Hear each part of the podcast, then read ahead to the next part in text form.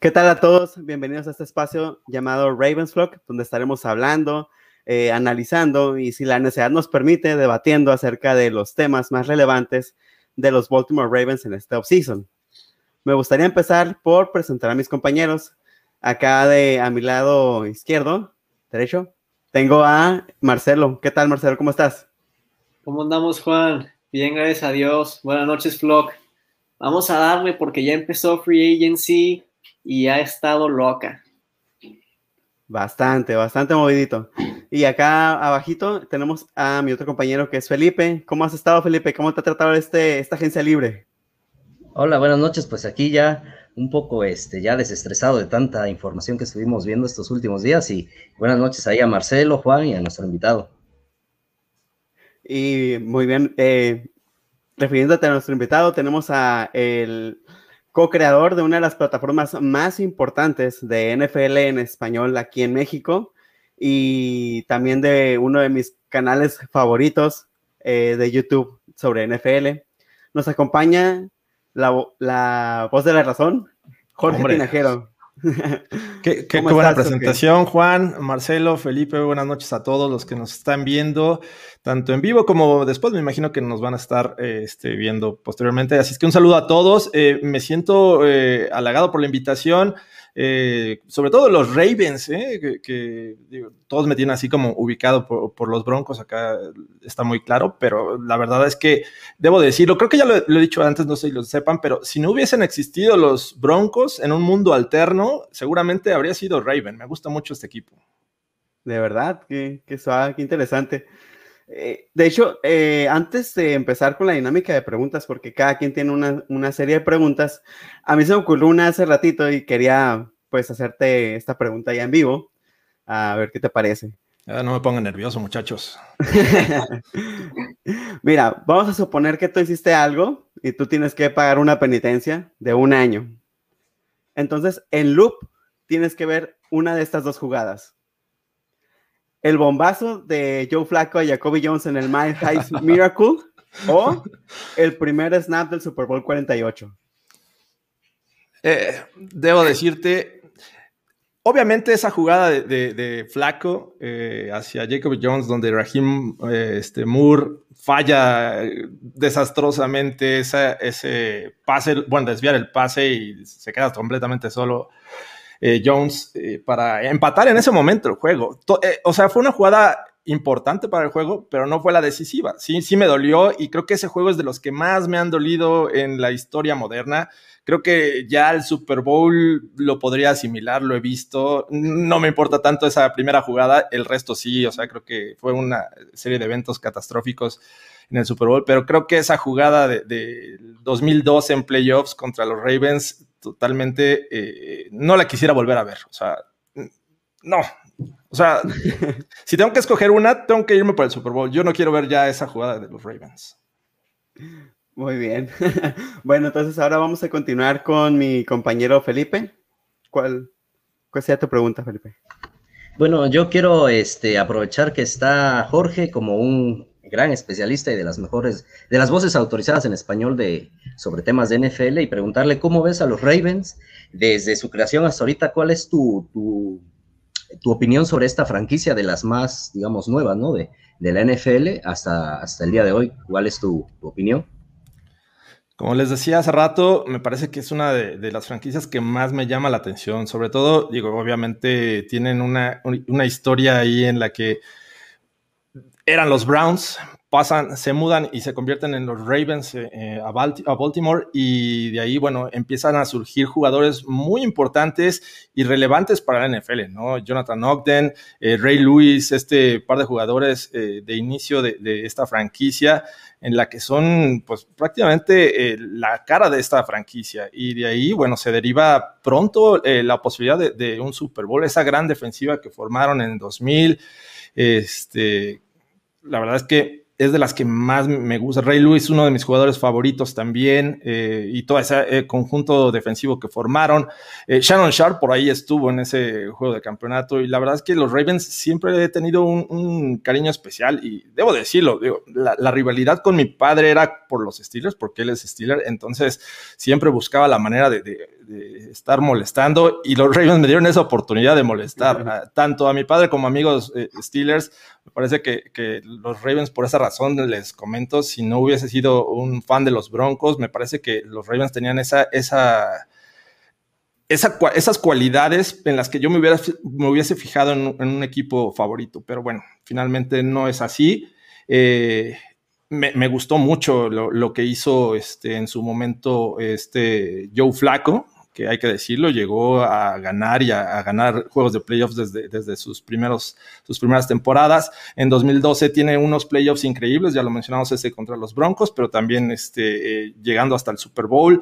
Eh, increíble, se gana su, su mega contrato y de ahí se viene para abajo, ¿no? Finalmente, creo que esos dos Super Bowls me, me encantan de, de, los Ravens, lo ganaron gracias, uno, a la defensiva contra los Giants y el segundo, pues una combinación ¿no? de ofensiva y defensiva que, que, se inspiran mucho porque Ray Lewis eh, anuncia su retiro previo a ese, ese esos playoffs y, este, yo creo que muchos se animaron y jugaron bastante bien para los Ravens. Entonces, en general, me gusta mucho esta franquicia, creo que eh, es una de las mejores y justo en este momento también es un equipo de playoffs eh, han encontrado la forma de, reinventarse y de adaptarse a una NFL que está buscando otros caminos, ¿no? necesariamente los que veíamos en los 80, en los 90, creo que ahora se están adaptando y bueno, un inicio de esto es eh, el ir por Lamar Jackson al final de la primera ronda del 2018.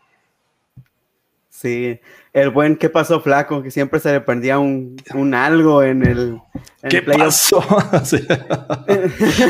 el ¿qué pasó flaco? Se hizo famoso ese ¿qué pasó flaco? Y este, increíble, ¿no? Cuando, yo, yo me emocioné cuando llegó Joe Flaco a los Broncos, sin embargo, bueno, pues no, no vimos lo mejor de él, media temporada y fue todo. Sí, yo también pensaba que le iba a ir mejor, la verdad. Bueno, ahora que, eh, Marcelo, ¿cuál sería tu pregunta para Jorge?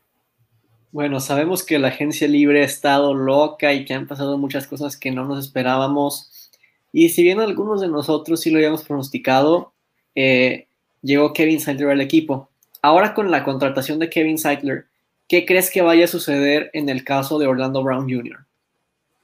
Pues mira, Kevin Seidler viene a, este, reforzar el centro de la línea. En el caso de, Orlando Brown, es un tackle y lo han ocupado prácticamente del lado derecho, salvo esta temporada en la que sufre una lesión Stanley y lo tiene que pasar del lado izquierdo, ¿no? Está inconforme porque, digo, yo también quisiera jugar del lado izquierdo donde se paga mejor, se paga mejor un, este, tackle izquierdo que un tackle derecho.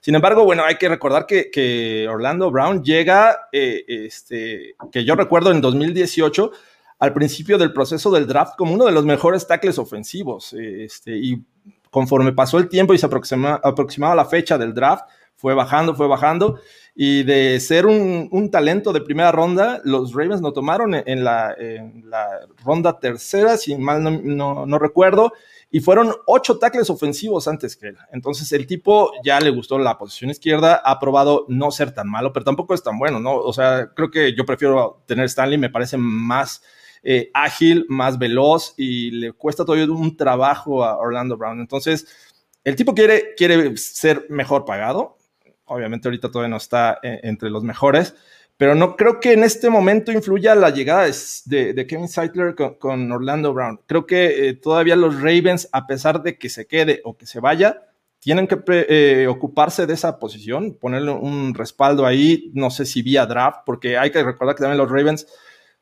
tienen pocas elecciones del draft. de hecho, gracias a, dos compensatorias, en este momento tienen seis.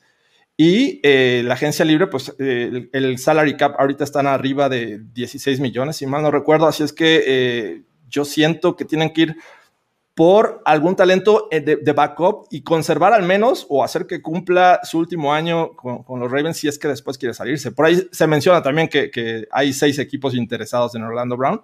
Vamos a ver, pero siento que tienen que, sí o no, se quede, tienen que ir por un tackle derecho. Hay pocas opciones también en el mercado, pero bueno, vamos, vamos a esperar qué hacen. Yo esperaría que, que reforzaran esta posición como una de sus prioridades en esta agencia libre o en el draft. Sí, definitivamente tiene que ser una prioridad. Y concuerdo contigo, me, encantaría que se quedara un, por lo menos un añito más. Aquí tenemos un comentario que te está repartiendo amor, Jorge. Ah, caray. No, muchas gracias, Roberto. No, sé si lo sea, pero le echo ganas. Es lo importante. Así es. Este, también tenemos una preguntita, si nos podría hacer el favor de contestarla. Sí, claro. Es de Astro, nos dice Dice, hola Jorge, eh, ¿qué jugador de los Ravens te gustaría que estuviera en los Broncos y por qué? ¿Qué jugador de los Ravens? ¿Y por qué Lamar Jackson? Ah, en una de esas sí lo ando aceptando, ¿eh? pero que nos regresen a, este, a Derek Wolf, no. Este, a Paxton Lynch. Mira, eh, hay. sí lo extrañan bastante, ¿verdad? Eh, pero ahí hay Paxton Lynch. insider, no, a Derek Wolf. Sí, ah, Derek Wolf, digo, ya, ya este, volvió a, firmar con los Ravens. Eh, sí, lo, sí lo extrañamos. De repente, esa posición en, los Broncos ha tenido altos y bajos por lesiones. Pero fíjate que eh, tendría que irme eh, por este cornerback Humphrey, que, hay, que hay también una este, relación ahí estrecha porque su papá jugó en los Broncos y fue uno de los primeros running backs que yo recuerdo haber visto de los Broncos que me emocionaba mucho porque era un tipo elusivo. Y la verdad es que eh, Humphrey me gusta mucho su estilo, es un tipo que va, sabe ir hacia el balón eh, y ahorita la, necesidad de los Broncos en la defensiva secundaria es mucha, así es que posiblemente con él me quedaba. Interesante. Este, sí, definitivamente por, por algo fue, eh, me parece que fue el pro esta temporada o la temporada pasada, no, me no recuerdo muy bien. Tenemos otra pregunta, no sé si también nos puede hacer el favor de contestar.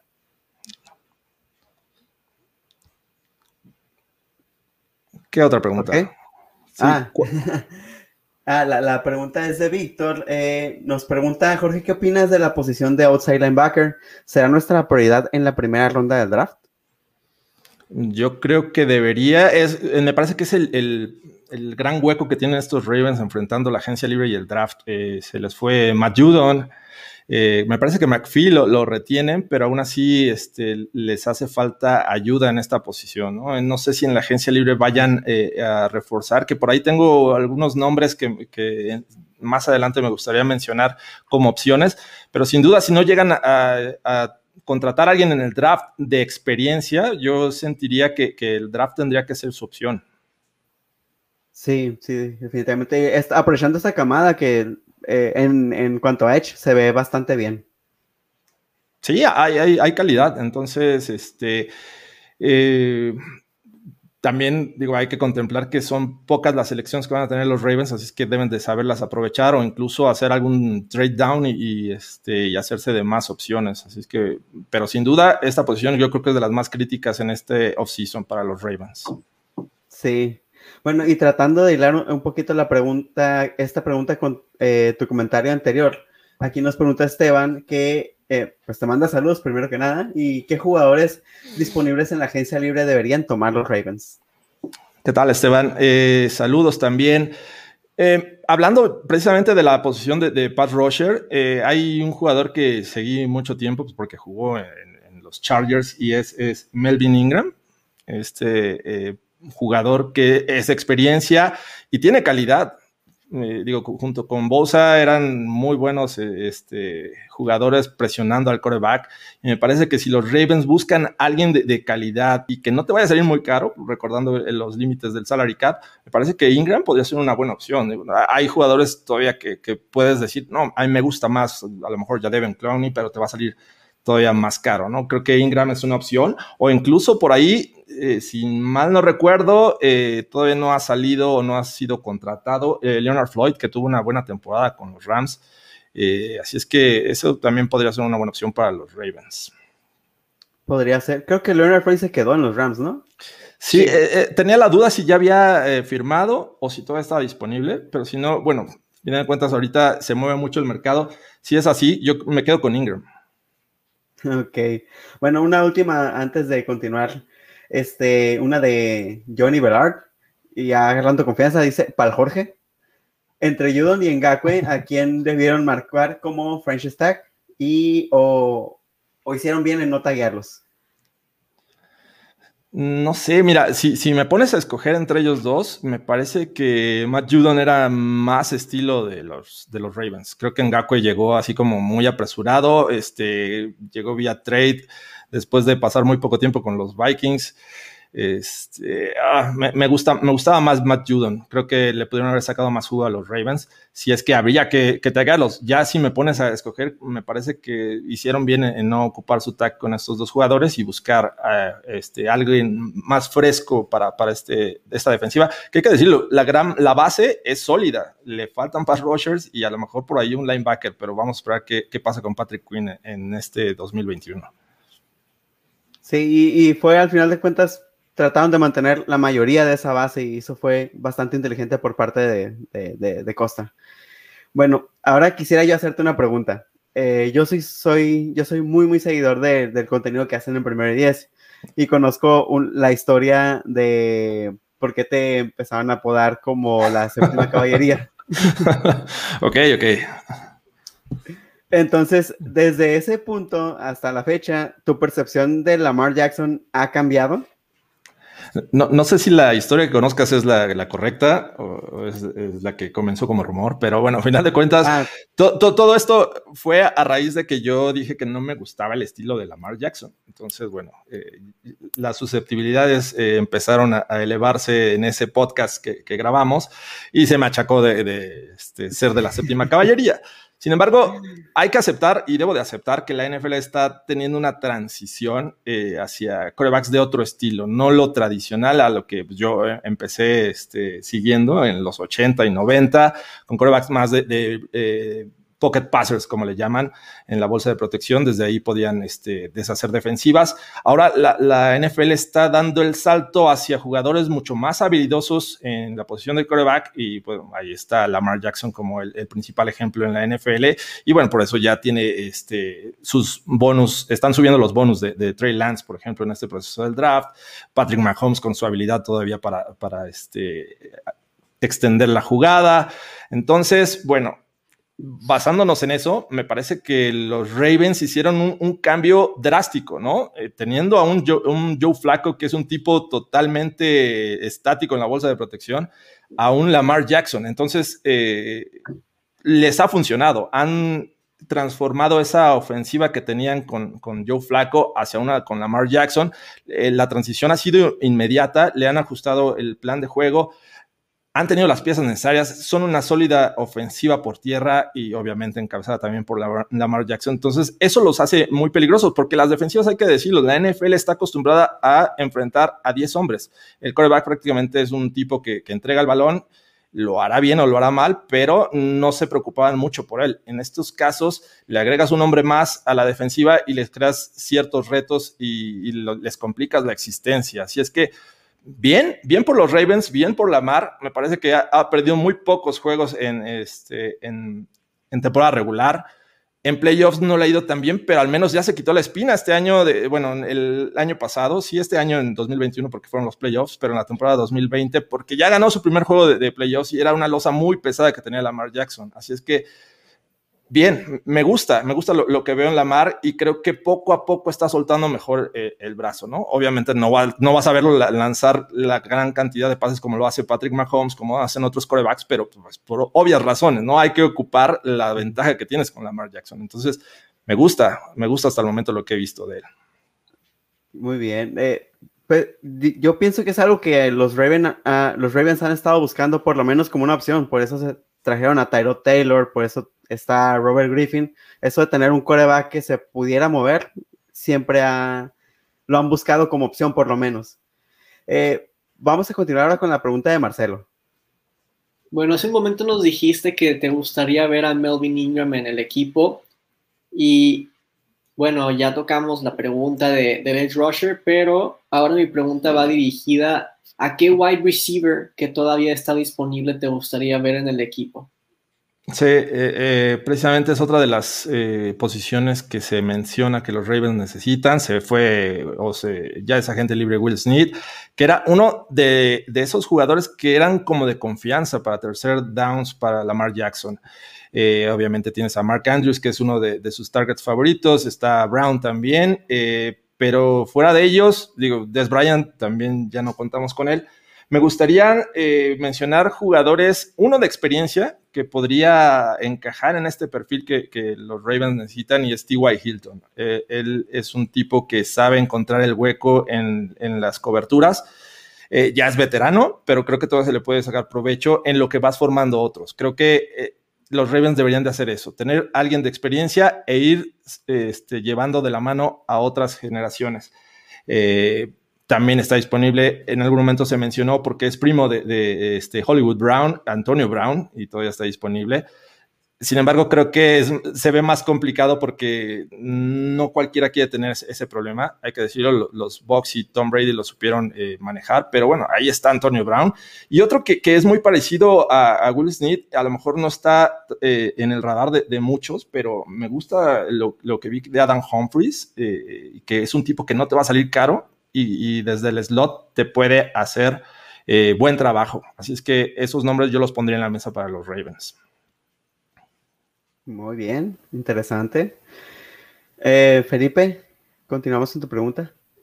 Ok, pues aquí este, leyendo y en relación a eso a mi pregunta, dice Johnny Velar, díganle al, dígale al Jorge de mi parte que On The Clock es mi sección favorita de primero y diez, paro, dice, saludos, banda, aquí andamos. Coincido igual, a mí también me gusta. Es jueves, ¿verdad? Ahora tú. Así es, jueves a las 8 de la noche, así es que mañana más o menos en este horario vamos a estar en On The Clock. Eh, perfecto, ¿no? Ahí está, este, para que lo vayan este, a ver mañana, la verdad vale mucho la pena.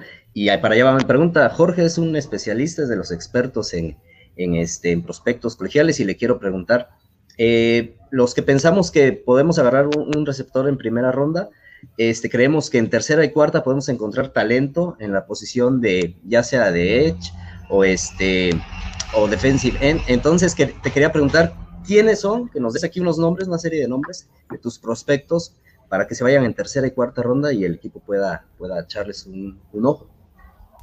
Tercera y cuarta ronda. Wow. Entonces, eh, déjame eh, rápidamente sacar mi, mi este. ¿Quieres saber en, cuanto a wide receivers? Mira, vamos, vamos este, por partes. Aquí tengo ya lista mi, mi tablita. Y eh, hay mucho talento este año, déjame decirte, en cuestión de, la posición de wide receiver. Así es que creo que por eso yo no me preocuparía si estuviera buscando esa posición.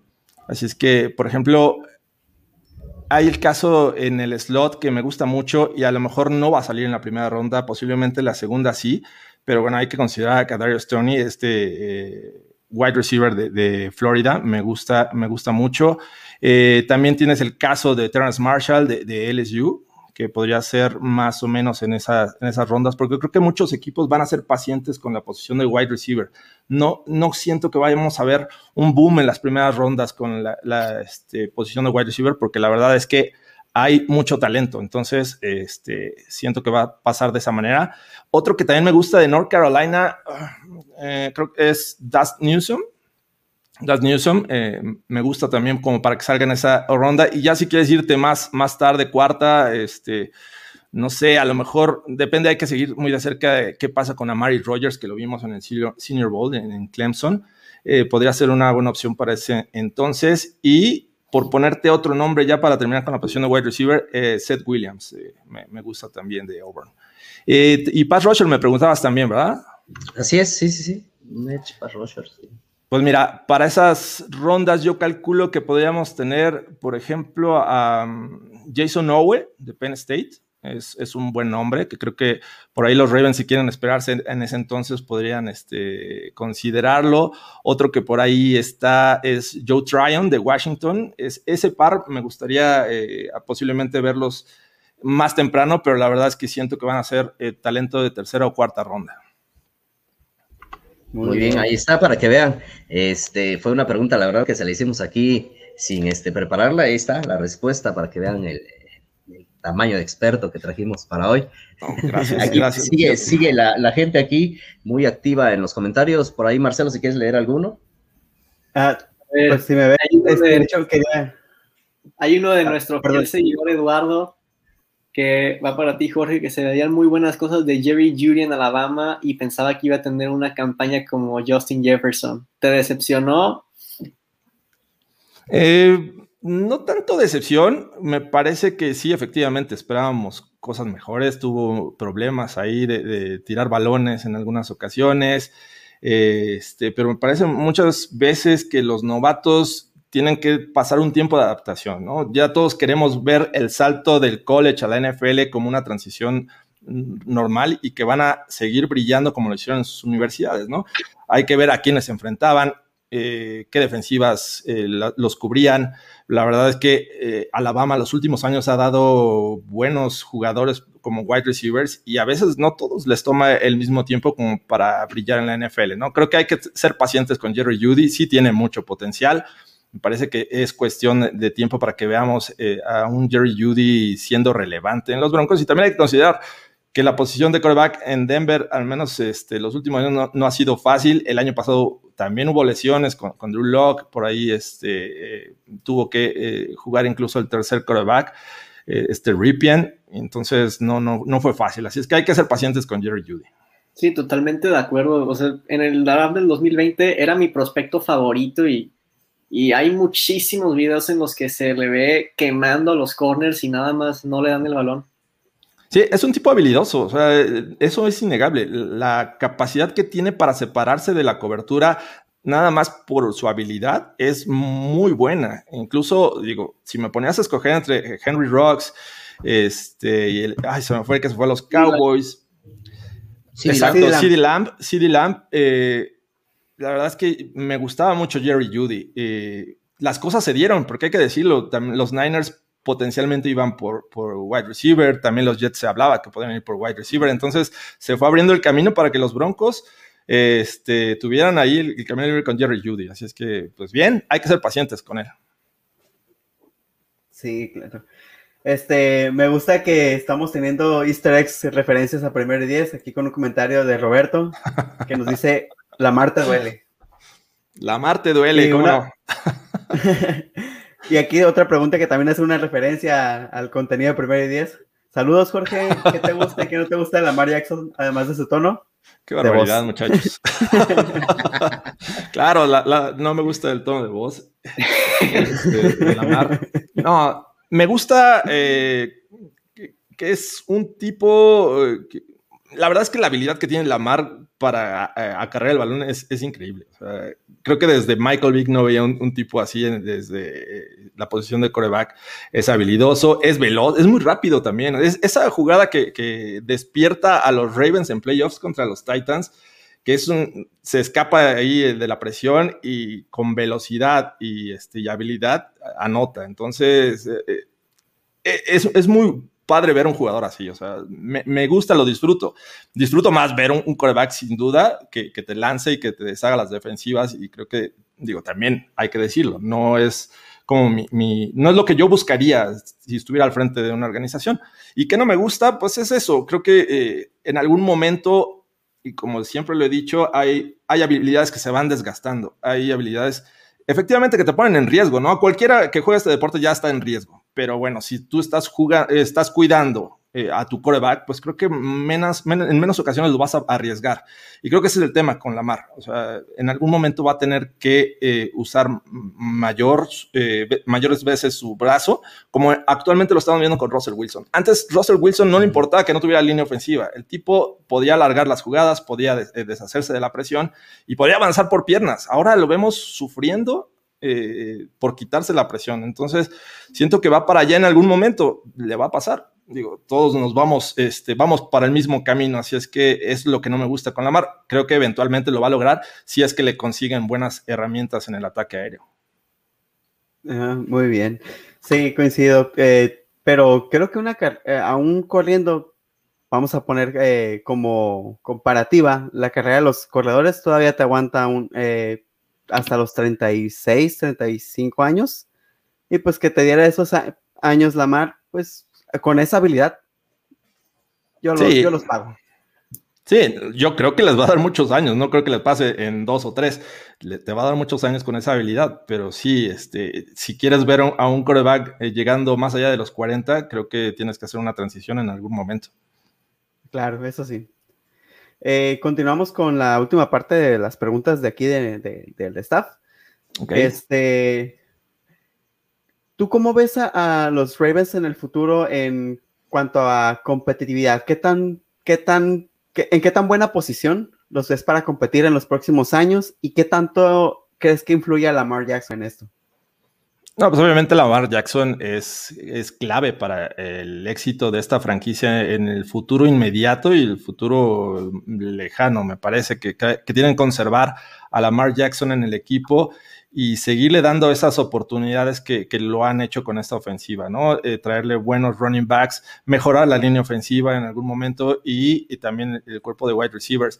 Pero me parece que también la defensiva, que es sólida, debe de mantenerse así, debe ser capaz de, este, de tener a esas ofensivas que poco a poco están creciendo en la división, ¿no? Tienes el caso de los Browns, que ya es un equipo de playoffs, que tiene sólido ataque terrestre también, que la defensiva va mejorando que eh, la llegada de, Stefanski le dio otro rostro, los hizo competitivos y creo que se van a mantener. Entonces va a ser una lucha, me parece que en un futuro entre los Browns y los Ravens, sin descartar a los Bengals, que ah, digo, fuera del head coach, que en este momento eh, me parece que no es el ideal, podrían crecer por el talento que van a ir este, añadiendo con los años. Eh, los Steelers es un caso que todavía te va a dar lata, posiblemente la próxima temporada, pero van a tener que hacer una transición porque Roethlisberger no les va a durar mucho tiempo. Así es que, al menos en la división, yo creo que los Ravens tienen que ser candidatos para el campeón, el campeonato en los próximos años. No sé si lo logren, pero sí candidatos sin duda. Y para en, dentro de la conferencia, pues obviamente tienen ahorita un, tope y creo que todos lo tienen, ¿no? este, los Kansas City Chiefs, aunque por ahí están mejorando los Bills eh, eh, y también podríamos ver otras sorpresas como los mismos Browns, como los Chargers que van para arriba. Eh, los Colts, que es un equipo que, también con la llegada de Carson Wentz está obviamente el gran if pero si Carson Wentz se mantiene y la defensiva este, mejora, me parece que podríamos también verlos este, ahí peleando por, llegar al Super Bowl. No hay que descartar a los Titans. Entonces, no está, no está fácil la, competencia en la, conferencia americana, pero creo que los Ravens eh, hoy por hoy son un equipo de playoffs y me parece que va a durar un buen rato, ¿no? Y aparte del sólido staff de coacheo que tienen, yo estaría confiado, muchachos, si fuera de los Ravens. Gracias, esperemos que, tengas voz de profeta también. Me, llaman la voz de la razón por alguna por algún motivo, no, no sé por qué. Humildemente. Humildemente, sí, claro. Eh, Felipe, ¿cuál sería tu pregunta? Ah, no, perdón, vamos con Marcelo. Marcelo, sí. Bueno, este, hace algunas semanas ya hablaba con mis compañeros de que estaba la posibilidad de que haríamos un, stream el, primer día del, draft de este año, pero luego nos poníamos a pensar, ¿y si hacen lo de siempre los Ravens y hacen un trade y entonces ya en todo el stream no seleccionan a nadie, seríamos un meme, ¿no? Pero pues quería preguntarte si ves la posibilidad de que los Ravens hagan un trade ya sea para arriba o para abajo pues mira, eh, apunta más a que hagan un trade para abajo por la cantidad de selecciones que tienen, ¿no? Es, complicado verlos en este momento siendo agresivos. Eh, y hay que esperar todavía cómo termina este, este proceso inicial de la agencia libre, ¿no? ¿Qué van a, añadir más o si van a mantenerse todavía algunos días sin contrataciones, viendo cómo fluye eh, el movimiento de jugadores? Pero sin duda, yo en este momento te diría, no son candidatos para subir. Creo que es, un equipo que va a ser paciente e incluso bajando, yo creo que en las rondas tardías que tienen. Me parece que, si mal no recuerdo, eh, ah, déjame ver porque lo tenía por aquí apartado, que eran seis selecciones las que tienen y dos fueron compensatorias. Así es que, eh, pues no va a estar tan, tan fácil. Así es que pues yo me quedo con, esa, este, esa idea de que los Ravens van a ser un equipo que eh, potencialmente va a bajar en lugar de subir. Ok. Sí, sí, eh, tiene, tiene sentido tener más selecciones del draft. Y cerramos, me parece, con la pregunta de Felipe. Ah, ok. Pues aprovechando aquí, hay un tema aquí en, los grupos de, los Ravens sobre Orlando Brown. No sé si has escuchado, Jorge, este, la telenovela que se viene, ¿no? Porque esto apenas empieza. Para ti, ¿cuál es el valor real de este jugador en el mercado? Este, porque todavía tiene contrato, ¿no? Pero ¿cuál sería eh, el valor real de Orlando Brown eh, para que el equipo pudiera hacer un trade por este jugador? Pues mira, este, hace rato mencionaba mi, punto de vista con este jugador, ¿no? Que por necesidad la temporada pasada terminó jugando del lado izquierdo. Eh, no lo hizo mal, pero tampoco es espectacular. el valor que pueda tener Orlando Brown me parece que no va más allá de una tercera o cuarta ronda, aunque el tipo creo que va a estar, bueno, al menos los Ravens van a estar pidiendo más porque es un jugador titular, ¿no? Entonces, así lo veo. No sé si, haya, un, equipo que, sea capaz de, pagarle al menos una segunda ronda, que yo creo que ya sería un gran precio por, Orlando Brown. Eh, te, repito, no es malo, pero también el mercado eh, para tackles derechos pues no es tan, eh, digo, tan espectacular, de mucha necesidad, al menos yo así lo veo en esta ocasión. Hay equipos que sí necesitan ayuda, pero creo que al nivel de Orlando Brown lo pueden conseguir en el draft. Eh, y ese es el tema. ¿Qué tanto puedo esperar a tener un sólido eh, tackle ofensivo en la primera ronda o en la segunda que se equipare a las características de Orlando Brown? Que te, repito, el, proceso en 2018 fue para, para abajo. Entonces, eh, de, ser un talento considerado al principio de primera ronda, se fue hasta tercera y por algunos decían que podría quedar hasta la cuarta. Así es que yo siento que si les dan una segunda ronda a los Ravens por Orlando Brown, que y, también, obviamente, pensando que él va a encontrar cabida en un, equipo que esté buscando un tackle izquierdo, que es la posición que él quiere, porque ahí es donde está el dinero, ¿no? Esto es prácticamente cuestión de negocio para él, eh, así yo lo veo. Entonces hay que esperar si, si le pagan a los Ravens y si le pagan a Orlando Brown. Sí, claro. Me parece interesante que de los invitados que hemos tenido, me parece que tú es el que le ha dado un valor con una ronda más lejana todavía. Sí, sí, yo digo, finalmente, y, me, gusta eh, cómo la línea ofensiva se ha, este, mantenido algún cierto nivel, ¿no? Ha, sufrido, sí, algunas lesiones, Cura ya, este, se, fue, pero me parece que Orlando Brown eh, fue un jugador relevante para mantener cierto nivel en esta línea ofensiva, pero aún así yo no le daba más de lo que ya les dije. Muy bien. Eh, Jorge, no sé si tendrás oportunidad de responder un par de preguntitas antes de, cerrar contigo. Venga, sí, claro. Ok. Eh, una nada más aquí que dice, eh, hola Jorge, ¿crees que hacen más los Ravens en tener una ofensiva prácticamente terrestre? ¿Y crees que eso provoque que los receptores elite no quieran venir? Es un tema interesante, ¿no? Eh, por ejemplo, caso de, wide receivers que están ahorita en la agencia libre, eh, que están buscando proyectarse o tener un, equipo donde sean este, mejor valorados y, un wide receiver se quiere valorar recibiendo el balón, ¿no? En los Ravens me parece que esas oportunidades no son eh, tan atractivas para estos jugadores porque sí es un sólido ataque. Pero ahora, viéndolo desde el lado del equipo, mientras te esté dando, eh, eh, seas efectivo y te genere puntos, me parece que no hay problema. Sí, eh, la tendencia a ser unidimensional me parece que no es lo más inteligente, pero a los Ravens les ha funcionado y esa capacidad de de, repente este, esperar que, vayan por tierra y que te lance y te haga pedazos con Mark Andrews, Lamar Jackson, me parece que es hasta el momento les ha funcionado. Sin embargo, creo que eh, yo sería, yo soy de la idea de, ser un, de tener una ofensiva mucho más balanceada, que en este momento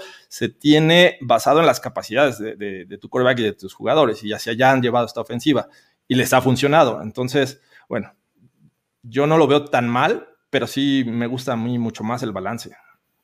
Claro, claro, es, es indispensable, creo que en cualquier equipo para competir. Pero yo sí le comentaba a mis compañeros en el stream pasado que creo que por más eh, receptor de números que seas, pues cualquier jugador quiere un equipo ganador y si, los, si algo son los Ravens, son un equipo ganador. Eso también es atractivo, claro. buscar un equipo que te va a dar la oportunidad de, ser campeón. Hay muchos veteranos que eso es lo que están buscando, ¿no? Pero, por ejemplo, este es un año pues, raro, obviamente es atípico, eh, la situación del salary cap también es un tema.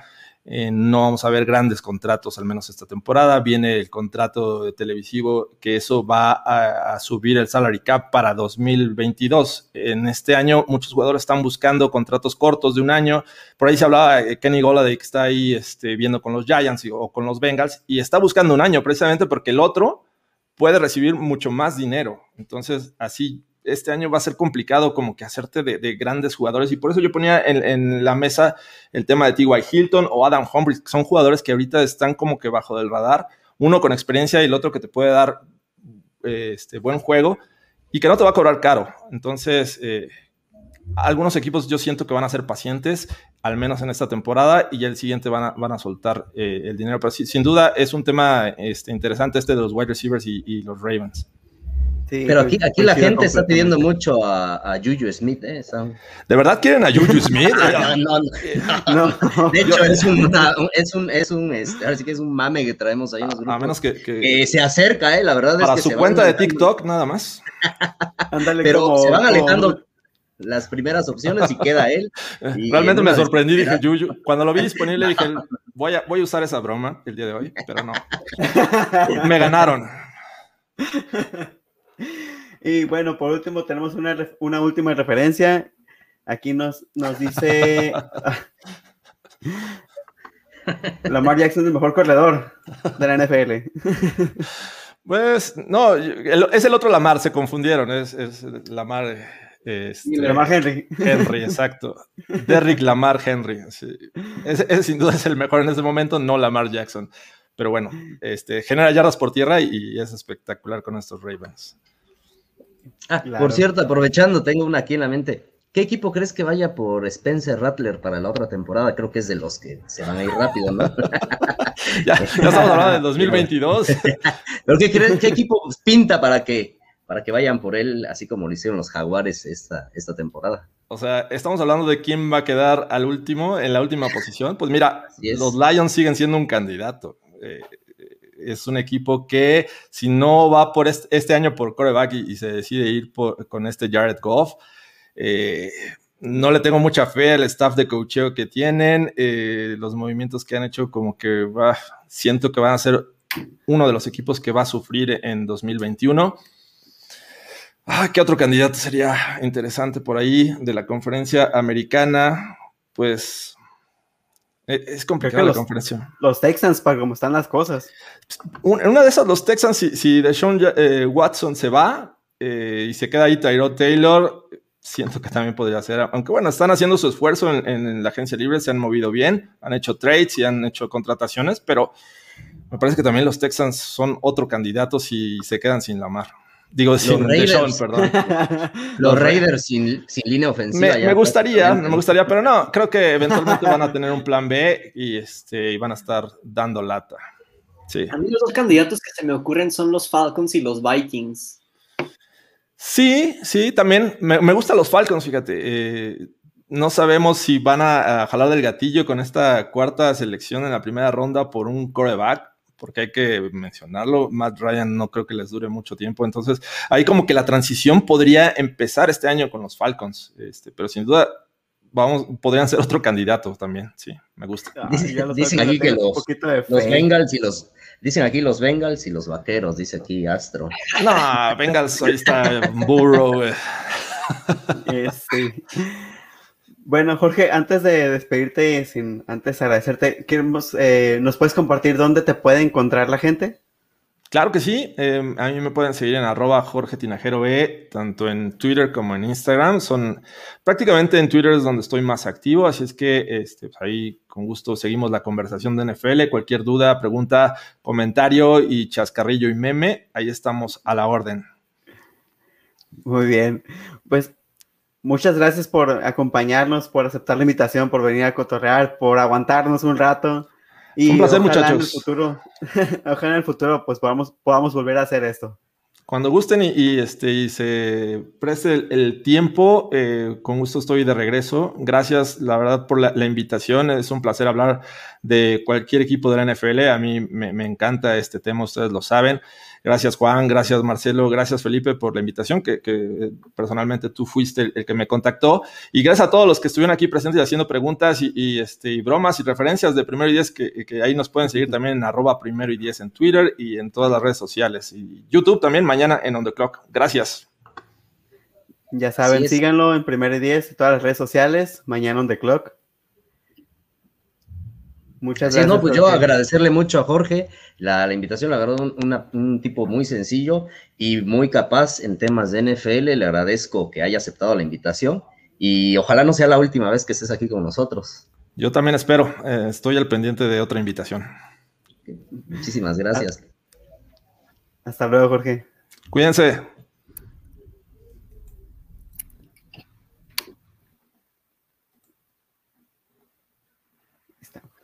Bueno, este, continuamos con los movimientos de agencia libre y otras noticias porque la verdad estuvo bastante, bastante movidito.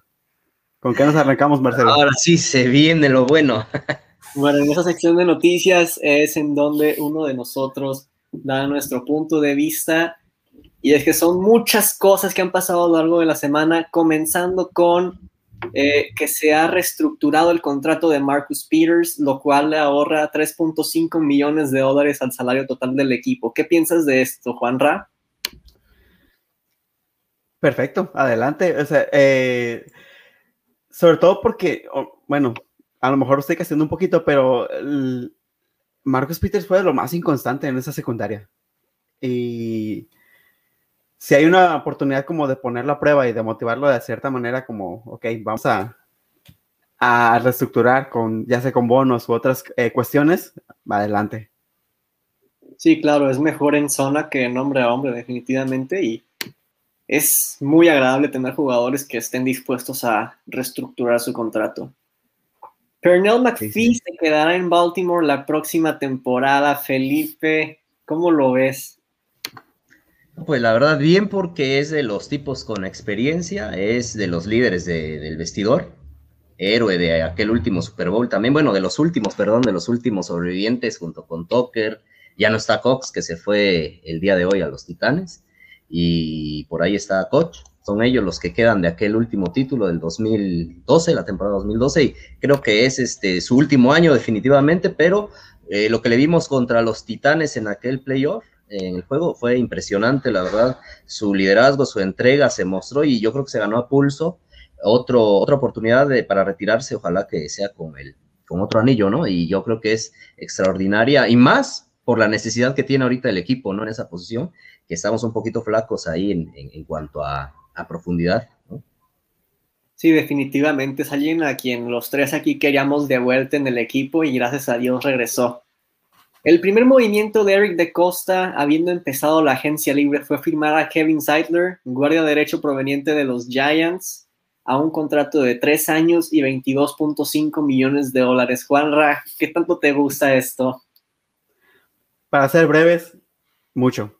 una prioridad era la línea ofensiva, más bien era la prioridad, la línea ofensiva, y se trajeron a alguien ya probado. Perfecto. Eh, quiero ahí comentar un poquito rápido, Marcelo. Es una ganga. Vean a Tuni, vean a, a Linsley, cómo se fueron con unos supercontratos y vean a cómo consiguieron a, a Seidler, ¿no? Sí, y probablemente parte de eso es que los Ravens son un equipo que gana, ¿no? Ves, por ejemplo, el contratazo que le pusieron los, los Chargers a Corey Linsley, que los Chargers no son un equipo que gana tantos partidos y pues hay que convencerlos con un poquito más de dinero, ¿no? Qué buena onda Kevin Seidler que accedió a jugar a ese precio. Excelente. No, y, salen, ahorita eh, salieron ya noticias de que los este, halcones marinos estuvieron cerca de, llevárselo y decidió venir a, Baltimore, ¿no? O sea, ahí estamos viendo el nivel de compromiso que, con el que llega este jugador. Y además de eso, tiene experiencia en esta división, ¿eh? Sí, ya jugó con dos, con dos equipos de, la norte, de la, de la americana. Browns y Cincinnati. Adiós, Matt Judon. Con un contrato de 56 millones de dólares, Judon jugará con los Patriots durante los próximos cuatro años. Felipe, ¿estás feliz? ¿Estás triste? Eh, pues no, ya me Felipe, Soy Felipe con tenis. No, ya me acostumbré, ya el equipo es, ese es parte de la filosofía, ¿no? Desarrolla jugadores que encuentra en rondas intermedias.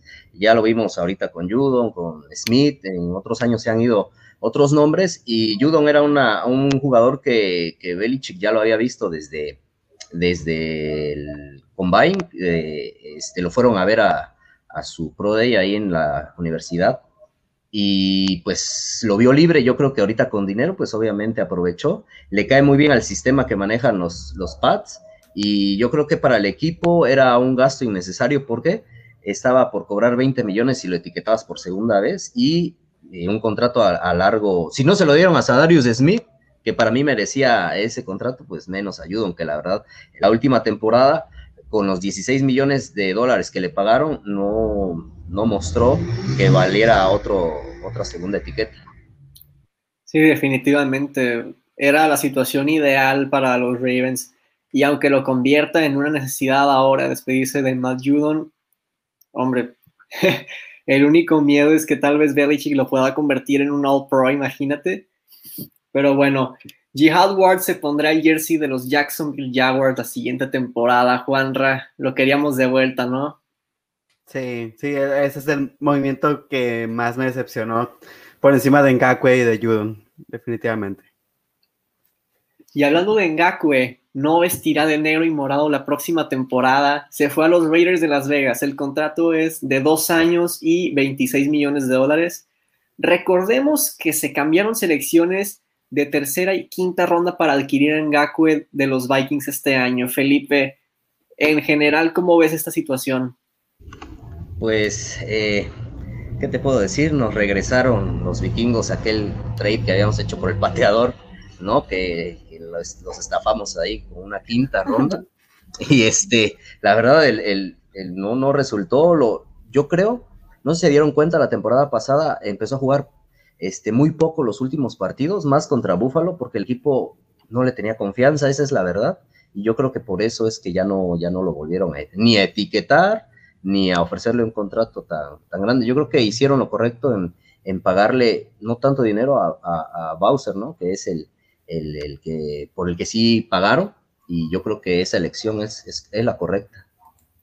Definitivamente es decepcionante que después de haber hecho un trading involucrando un pick valioso como lo es un pick de tercera, simplemente no le dieron la confianza, no produció, no produjo más bien. Este, y ni modo, se tuvo que ir. Hablando de Tyus Bowser, fue renovado en un contrato de cuatro años y 22 millones de dólares que se podrían convertir en 27 millones de dólares. Juanra, también lo querías de vuelta, ¿verdad? Claro, sí, sí, sí, claro. Y ojalá sí lleve esos 27, porque implicaría que, cumpliera que cumplió los bonos. Claro, o sea, pasó lo que, lo que pronosticábamos aquí que era que Ngaku y Judon se iban y Bowser y, y Pernell McPhee se quedaban. Nosotros contentos. Eh, fue. Renovaron a Chris Board en un contrato de un año y 2.6 millones de dólares. Felipe, ¿te gusta este movimiento? Eh, sí, ayer que lo firmaron, sí. Eh, me parece un este, jugador muy valioso para equipos especiales. Es este, yo creo el mejor del equipo pero ya hoy con lo que pasó, con la noticia de la que vamos a hablar más adelante, ¿no? Que, sacudió a los aficionados o nos sacudió a nosotros, este, eh, creo que, ay, ay, ay, me hubiera quedado con, quien se fue hoy, ¿no? Pero, pero yo creo que bien, ¿no? Para, para ese rol de, equipos especiales sí te hace falta un, tipo como él y este, y pues lo dejo ahí un 50-50, ¿no? Por lo que pasó hoy. Claro, y cuando tienes a un titular como Patrick Quinn y puedes tener así alguien como Chris Board, joven y barato, bienvenido. Derek Wolf se queda en Baltimore. Su nuevo contrato es de tres años y 12 millones de dólares. ¡Qué preciazo, Juanra! Sí, para mí era, era de las prioridades. Él, junto con otro jugador que probablemente más adelante vamos a hablar, eh, era la prioridad mantenerlo. Y súper, súper contento de tener, de, de que vaya a vestirse a través de morado. Definitivamente jugaba mejor de lo que sus estadísticas eh, mostraban y además a ese precio, qué bueno que se está quedando. Y tres años. Sí, yo no esperaba, la verdad no esperaba tanto de él, pero qué bueno. Eh, pero creo que ahí eh, hay un detalle, ahorita salió, eh, que tal vez se propició este, los tres años y, volverlo a firmar, por lo que le pasó a Washington, ¿no? El fin de semana. Se está hablando de que tal vez el equipo algo tuvo que ver, algo tuvo que ver eso, porque sí sorprendió que fueran tres años, ¿no? Entonces, con la noticia que salió hoy de, del arresto de, este jugador de quinta ronda, eh, parece que por ahí viene el tema del equipo, ¿no? El, firmarlo por, tanto, por, tres años, ¿no? Sí, puede, ser, sobre todo porque es un jugador veterano, pero yo creo que todavía le, queda eh, mucha gasolina en el tanque. Filadelfia le dio permiso a Zach Ertz para buscar un trade, Felipe. ¿Te gustaría ver a Zach Ertz en el equipo? ¿Lo ves posible? Pues yo creo, ya, bueno, yo tenía aquí que ya está en, en Buffalo. Entonces, este, pues, este, a mí sí me hubiera gustado, pero eh, tengo aquí información de que lo firmaron o está por firmar con Buffalo y pues la verdad tienen una dupla ahí de, de, con Knox y con Ertz, que la verdad, este, ese equipo para mí está como el rival a vencer en la AFC, pero claro, me hubiera encantado verlo en, Baltimore. Es como cuando el rico se vuelve más rico, a Jocelyn le siguen dando más herramientas que Lamar Jackson desearía tener.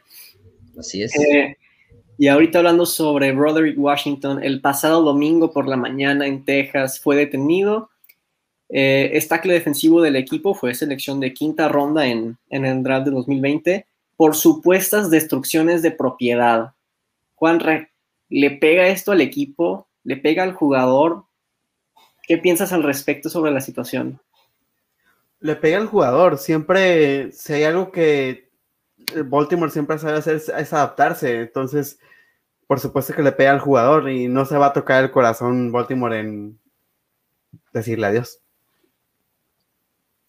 Claro, y hombre, teniendo de vuelta a Derek Wolf, teniendo a Brandon Williams, teniendo Además, a Madu yo creo que es reemplazable, pero aún así es lamentable la situación, hombre. Tener una carrera en la NFL y optar por hacer esas cosas Sí, con lo difícil que es entrar. Sí, definitivamente. Hay rumores de que se espera que LJ Ford sea cortado del roster antes de la temporada, creando 2.25 millones de dólares en el cap space. Felipe, ¿qué es lo que piensas sobre esto? Pues es la noticia, ¿no? Que, que les decía que hoy sacudió algunos grupos ahí de, en Facebook del equipo. Ah, ¿qué te puedo decir? La verdad, de ese jugador es de los que yo quiero en mi equipo. Eh, mucho corazón, la verdad, eh, un, jugador con mucha experiencia y que demostró, la verdad, la temporada pasada, lo recuerdo por, con jugadas específicas ahí contra Houston, eh, donde devolvió una intercepción, ¿no? Para touchdown. pues la verdad aquí este, me sorprende esta decisión, pero sé que lo hacen por el salario, ¿no? Para crear un poco más de espacio, pero la verdad creo que se va a ir, no, no creo que, porque la idea es que pues lo puedan traer de regreso, pero está por ahí Jacksonville, que creo que es el que se lo va a llevar, por lo que tiene ahí ya eh, Joe Cullen, estuvo trabajando con él y ahora es el coordinador defensivo, ¿no? No creo que dure en el mercado. Sí, es un jugador más talentoso de lo que mucha gente piensa. Es uno de los linebackers infravalorados que hay en la liga. Pero la situación es que los Ravens saben cuánto vale LJ Ford, pero teniendo linebackers jóvenes y buscando más bien un segundo lugar en ese puesto de linebacker interior, teniendo a Patrick Quinn como titular, yo creo que es algo que los Ravens tenían que hacer, sobre todo teniendo con quién reemplazarlo. Morgan Cox, nuestro long snapper desde hace muchos años y primer All Pro en su posición en la historia de la liga, ha firmado con los Titans. Juan, ¿qué es lo que piensas sobre la despedida de Morgan Cox? personalmente me, me agüita porque si hay un, cada cierto tiempo cambio de equipo que me molesta y esta, esta vez le toca a los Titans. Y es como cuando es como para la mayoría de la gente los Steelers, para mí esos son los Titans. Y, ah, y verlo a uno de los jugadores más importantes en los últimos años de Baltimore ahí. Pues. Sí, súper merecido también su, su, su premio de All Pro, porque realmente era rarísimo que fallara algún snap, ya sea en esta temporada o en otras. Era de los más consistentes en su posición y en donde estamos batallando es en los snaps cortos, no en los largos. Pero bueno, a cambio de eso, llegó a los Ravens un nuevo long snapper que anteriormente jugó en la XFL, Ryan Coley. Felipe, ¿qué es lo que piensas sobre Ryan Coley y que llega al equipo?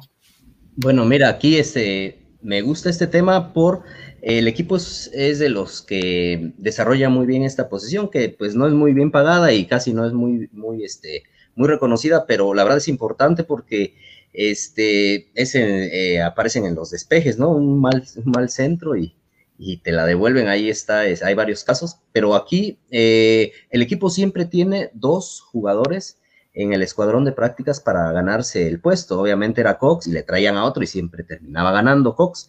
Ahora, en la temporada pasada estuvo Nick Moore. Eh, este caso de este, de este centro largo lo protegieron todo, todo, todas las este, semanas porque sabían que iban a hacer este movimiento, ¿no? Eh, y llegó este jugador para competir con él. Eh, yo creo que lo hacen más, yo creo que coincido aquí con, con Juan Ramón, este, que lo vamos a extrañar, pero lo hace más también por eso del dinero. No iba a cobrar mucho, pero si es, digamos, medio millón de dólares, es ya algo eh, de diferencia para, para irle sumando, ¿no? Y poder traer otro jugador. Y yo creo que va más por ese lado, rejuvenecer la posición, te encuentras una joya como Nick Moore y eh, ahorrarte un poco de espacio salarial. Sí, y veremos quién es el que gana la competencia. Y estoy de acuerdo contigo en que los Ravens forman muy bien a jugadores en esta posición que si bien no es la que anota o la que protege al quarterback, si falla en su posición, nos pueden anotar un touchdown y eso sería fatal. Chris Moore firmó con los Texans en esta offseason. Juanra, ¿lo vas a extrañar? No, no, realmente ya ni siquiera en equipos especiales estaba siendo relevante. Para nada. Eh, y por último, hubo un trade reciente por un Tyrant de los Jacksonville Jaguars de 6 pies 4. Josh Oliver llega a los Ravens mediante un trade por un pick condicional de séptima ronda del draft. Felipe, ¿ubicas? Sí, bueno, eh, al principio no, no tenía idea de, quién era, la verdad me sorprendió. Aquí Johnny nos comenta eso, ¿no? Este, ¿qué pasó con el trade de, de los Jaguars, ¿no? Que solo atrapó cuatro pases para 15 yardas en el 2019, en su año de novato. Este jugador, ya lo recordé, es de la Universidad de San José y por ahí te envié un video, les envié un video de, su combine, la verdad tiene muy buenas manos y es un, es un jugador que traes a bajo riesgo, de, de bajo riesgo y con, puede ser con gran recompensa. ¿Por qué? En la séptima ronda está condicionada a que él haga el roster final de 53 jugadores, ¿no? Si no lo hace, no se lleva a cabo el trade. Y se me hace interesante porque le, he visto sus, el combine, ya me acordé, les mandé el video, eh, tiene buenas manos eh, y viene a ser una competencia por el tercer este, ala cerrada del equipo, ¿no? Está por ahí, les mencioné a Jake Brillant, que, puede, que va a pelear por ese puesto, Eli Wolf, está también Eric Tomlinson y ahora se, se junta él. Vamos a ver este, quién de los cuatro al final se queda en, en, el equipo, ¿no? Como ese tercer ala cerrada para, para revivir esa temporada 2019, ¿no? Que, buenos resultados nos dio esa combinación. Claro, eh, a mí también me sacó de onda este trade, sin embargo, si lo vemos desde un punto de vista más objetivo, los Ravens no tienen mucho que perder con este trade. Es más que nada porque todos queríamos un wide receiver, pero no estamos viendo que a lo mejor un tercer tight end que nos puede salir tan barato como lo es un pick de séptima ronda nos podría ayudar y bueno, es alguien que fue novato en el 2019, atrapó tres pases para 15 yardas, todas fueron jugadas cortitas en las que la mayoría de las yardas fueron suyas, no del quarterback. Eh, y es alguien grande, eh, tiene buenas manos, como lo hemos dicho, 6 pies 4 es genial, este, y no jugó la temporada 2020. Ya por algo, sí, por algo se fue en la tercera ronda, fue el pick 69 de aquel draft este, no es cualquier cosa, ¿eh? irse entre los primeros 100, así es que por algo lo vieron y por algo el equipo lo trae. Definitivamente. Eh, nos pregunta aquí Luis Alfredo Sánchez, ¿qué debemos esperar de Tavon Young? Pues honestamente... Que no se lesione. ¿eh? que no se lesione primero. Que juegue, no, la verdad para mí es uno de los tres mejores este, Nickels ahí de, la liga, ¿no? Cornerback Nickel, y creo que eh, pues que no se lesione, porque de cuatro años ha jugado solo uno completo y los demás lesionado, ¿no? Ahí pone Eduardo que podríamos hacer una apuesta por saber en qué semana se va a lesionar Tavon Young. Mario, voy over, over, no, under, under semana 5. y yo espero que juegue, pero... Es un buen jugador en el equipo y definitivamente tener tanto a Marlon como a Marcus, Jimmy y además Tavon Young, a ver qué receptor gana de separación, ¿eh? Pero bueno, ahí pone Tony Montes, estuvo con nosotros en un stream que los Raiders consiguieron a Darren Waller por una ganga y miren, hoy en día es de los mejores Titans de la liga, top 3. Claro, no sé ese puesto con Mark Andrews, ¿no? Pero bueno, pues sí. Pero sí, él, él estuvo. De Podría salir así el. Sí, sí. llegó al equipo y estuvo hasta, creo que hasta en el escuadrón de prácticas y mira hasta dónde ha llegado, ¿no? Es que los Ravens tienen buen ojo para, para este tipo de posición. Y Darren Waller estaba en los Ravens, ¿eh? Llegó como, wide receiver, ¿no? Como wide receiver. Creo que tuvo ahí problemas con adicción a la cocaína y, y se despidió de los Ravens. Los Raiders le dieron la oportunidad y sí que supo aprovecharla. Mis respetos. Hay una entrevista muy interesante que hace con que le hace Steve Smith, está, está buena ahí para que la vean. Bueno, aquí aprovecho para mandarle saludos a nuestros amigos de los aficionados hablan, por ahí ya nos entraron a saludar. Un, saludo y gracias por estar aquí. Y con esto concluye ya la sección de noticias, pero el siguiente miércoles ya saben que vendremos con más. Así es. Bueno, para como cada semana estamos tomando una posición diferente o grupo de posiciones diferentes para hacer una evaluación. En esta ocasión, bueno, ya terminamos eh, toda, con toda la ofensiva. Ahora sería irnos por una parte que quizá no es muy eh, valorada, pero es muy, muy importante en el equipo, sobre todo porque parte de la filosofía del equipo es los equipos especiales, ya que John Harbaugh era, era coach de equipos especiales. Entonces vamos a hacer la evaluación de los cuatro protagonistas, en este caso, de los equipos especiales. Vamos a empezar con el despejador, punter, con Sam Cook. Y quiero que empiece Felipe a decirnos qué es lo que, eh, cómo, cómo vio la temporada de Sam Cook. Bueno, Sam es una garantía, la verdad, de los mejores de la liga. Eh, por ahí, si tienen oportunidad de ver en YouTube, él tiene hasta una clínica de cómo de, despeje, ¿no? Donde tienen, no sé, como más de 40 tipos de despeje en cuanto a, las, a, la, técnica, ¿no? Que él maneja. Entonces, la verdad, un especialista y, jamás hemos sufrido en esa posición desde que está él, porque siempre es eh, rendidor, cumplidor y, yo creo que este es, de, este es el área más fuerte que tiene el equipo por sobre todo los, los, otros 31 equipos de la NFL, ¿no? ¿Cuál sería tu, calificación? Aquí le voy a poner un 98. Muy bien. Eh, Marcelo, ¿tú qué opinas? Bueno, antes de evaluar a Sam Cook, me gustaría decir una cosa, y es que los equipos especiales son muchísimo más importantes de lo que la gente cree. Prueba de ello es que hubo una temporada en que los Chargers fueron la ofensiva número uno y la defensiva número uno, pero sus equipos especiales eran terribles y por ende no pasaron a playoffs.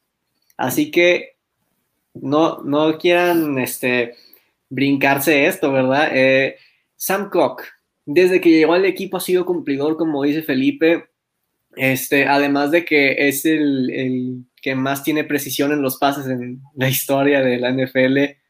Ha completado todos sus pases, incluso la temporada pasada, una Miles Boykin. Eh, en sí, en las patadas de despeje es excelente. La única mala que recuerdo fue contra los Bills en postemporada. Fue el partido que perdimos, que hubo un clima muy raro. Eh, el único inconveniente que hay con Sam Cook es la edad. ¿Quién sabe cuánto tiempo más nos vaya a durar? aunque lo ha estado haciendo bien. Ese es lo único. Quién sabe cuánto tiempo más nos vaya a durar. Y de calificación le pongo 90, igual que nuestro espectador Astro Índero Rodríguez. Muy bien. Eh, para reafirmar todavía el comentario que, hacía Marcelo de la importancia de los equipos especiales, hay un concepto muy eh, importante en la NFL, bueno, en el fútbol americano en general, y es la posición de juego, la posición del campo, en donde empiezas, en donde llevas tu serie ofensiva, es, es clave, es vital para el manejo o el control de un partido. Y bueno, Sam Cook es parte de esto, ¿no? También como, como dice Felipe, el, de lo más consistente que tenemos en el equipo. No tengo queja sobre él, así que para ser breve voy a, combinar los números de, de, otro, del otro miembro de equipos especiales y el de él y voy a poner un 94. Seguimos con los regresadores. Vamos a empezar con Devin Duvernay. ¿Cómo viste Devin Duvernay, Marcelo? Bueno, es todo lo que quieres en un, en un regresador de, de patadas. No soltó ningún balón, no tuvo fumbles, es explosivo, es rápido. Recordemos eh, esa devolución contra los Chiefs de 93 yardas, en las que fue rapidísimo. Eh, ahí están sus números. Cuatro regresos de despeje, 42 yardas, que en promedio, un regresador de patadas de despeje consigue como 6 o 7. 10.5 en promedio es excelente. 21 eh, regresos de patadas, 578 yardas y un touchdown. Son números en promedio espectaculares. Eh, lo único es que sí me gustaría ver que regresen más seguido las patadas, porque de vez en cuando eh, tenía buen, buen lugar para regresar la patada y simplemente no lo hacía. Y si bien si no lo haces estás en la 25, de vez en cuando hazlo y podrías quedar en la 40 de territorio enemigo, anotar. Eh, pero sí, básicamente eso. Cuando lo hacía, lo hacía excelente. Como regresador yo le pongo un 90. Sí, coincido totalmente. Duvernay este, fue una muy buena adición a, este, esta parte del roster. Eh, y si no, iba a mencionar también la patada de, eh, que regresa contra Kansas City, pero ¿quién no lo recuerda? Nos vuelve a poner en el juego ese regreso. Y siendo, tomando en cuenta el criterio que mencionaste, Marcelo, que es que no siempre, que a veces parece que hay espacio para regresar y no lo hacía, voy a ser un poquito estricto, un poco más estricto con él y voy a poner un 85. Ahora, ¿tú qué opinas, Felipe? Pues sí, yo creo, eh, aquí lo, lo, voy a resumir de esta forma, le vino a dar estabilidad a la posición, ¿no? El equipo estaba ahí con Chris Moore, con Justice Hill, eh, ¿no? No había, teníamos años sin tener alguien así tan consistente, lo encontró el equipo y yo creo que eso vino a hacer, ¿no? A darle estabilidad a, a, devolver las patadas y eh, lo que comentas, ¿no, Marcelo? El promedio yo creo que es bastante alto y ojalá este año esta nueva temporada eh, pueda, pueda, subir sus números y tenga más esa confianza de, poder salir de la, de la, zona de anotación y no quedarse ahí en un touchback. ¿no? Sí, ojalá. El siguiente jugador es ahora el, regresador de despeje, punter returner, que es James Prochet. Empezamos contigo, Felipe. Ah, ok, bueno, eh, de este jugador es lo mismo que Duvernay, vienen con muy buenas manos desde el colegial, los dos del estado de Texas era de lo, de lo mejor que se les conocía, de que no soltaban balones, y yo creo que este, a este sí le faltó más confianza, ¿no? Era, era, le, este, tenía ahí unos, este, a veces unas decisiones un poquito, eh, pues, entendibles porque es novato, ¿no? Fue su primera temporada. Eh, yo creo que a él, en, en, la posición ahí, yo creo que hay que darle otro año para, para, para analizarlo no lo hizo mal, pero tampoco fue una, cosa sobresaliente. Y pues yo a, a, Duvernay le pongo, perdón, se me olvidó, hay un 88 y aquí lo voy a calificar con un 80, ¿no? Muy bien. ¿Tú cómo, cómo viste a James Proche esta temporada, Marcelo? Analizándolo desde el punto de vista de equipos especiales, eh, la palabra es cumplidor no soltó ningún balón, no tuvo fumbles a pesar de que a veces sí le pegaban fuerte y yo me ponía nervioso. Eh, en promedio lo hacía bien. Eh, a lo mejor le faltó alguna devolución más explosiva porque conseguía algunas yarditas, 6, eh, 7, que son bienvenidas, claro, siempre. Eh, no perdía yardas. Nada más sí le faltó ese punt return que nos dijera que iba a estar ocupando ese lugar por mucho tiempo, como sí la hubo con Cyrus Jones, a quien no le perdonaron un fumble en el juego contra Pats en la temporada 2019. Pero James Purcell lo ha hecho bien. Y hablamos otra vez de que los novatos en esta temporada no tuvieron una offseason similar para nada a los otros novatos de otros años. Entonces, James Rocher, como regresador de despeje, yo le pongo un 80. Sí, ok. Eh, yo creo que para la siguiente temporada lo vamos a ver más como protagonista a él. Y a Duvernay quizá un poco más involucrado en el ataque aéreo eh, regular. Pero esta temporada, sí, como, como menciona Felipe, a él lo vi más, más eh, dudoso de, aventar esos regresos.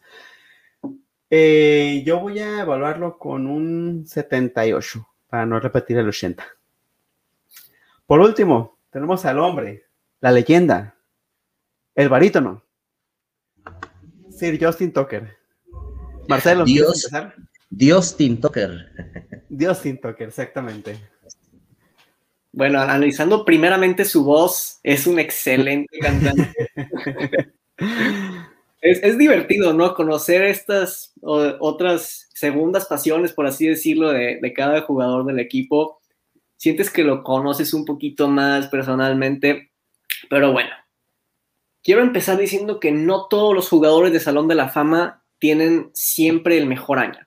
Este no fue el mejor año de Justin Tucker, aunque haya sido muy bueno. 89.7% para cualquier pateador es excelente, pero para Justin Tucker no lo es. Nada más fue Pro Bowler porque la gente vota en el Pro Bowl pero el mejor pateador de la temporada no fue él, fue Jason Sanders desde mi punto de vista. Y en segundo lugar hubiera sido el de los Falcons, que no voy a pronunciar su nombre. Este, pero bueno, no fue el mejor pateador, ese es mi punto en esa temporada.